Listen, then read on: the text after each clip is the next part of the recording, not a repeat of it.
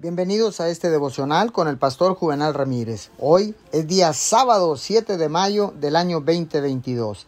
La palabra dice en Juan 16:33, Yo les he dado estas cosas para que en mí hayan paz. En este mundo afrontarán aflicciones, pero anímense, yo he vencido al mundo.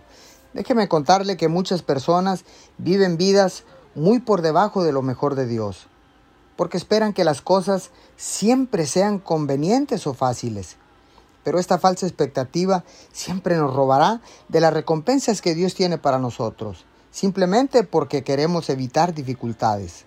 Jesús nunca prometió que las cosas serían fáciles, pero nos prometió la victoria porque Él ha vencido al mundo. Si no nos cansamos de hacer lo correcto, cosecharemos grandes beneficios. Dios es un Padre amoroso y quiere bendecirlo de muchas maneras. A veces puede pasar por dificultades primero, pero siempre hay bendiciones al otro lado. Recuerde, siempre puede confiar en su fuerza para ayudarlo porque Él ha vencido al mundo. Señor, gracias. Hoy me niego a rendirme porque con tu ayuda superaré todos los desafíos y recibiré lo mejor que tú tienes para mi vida. Yo lo creo y lo declaro en el nombre de Jesús. Amén y amén.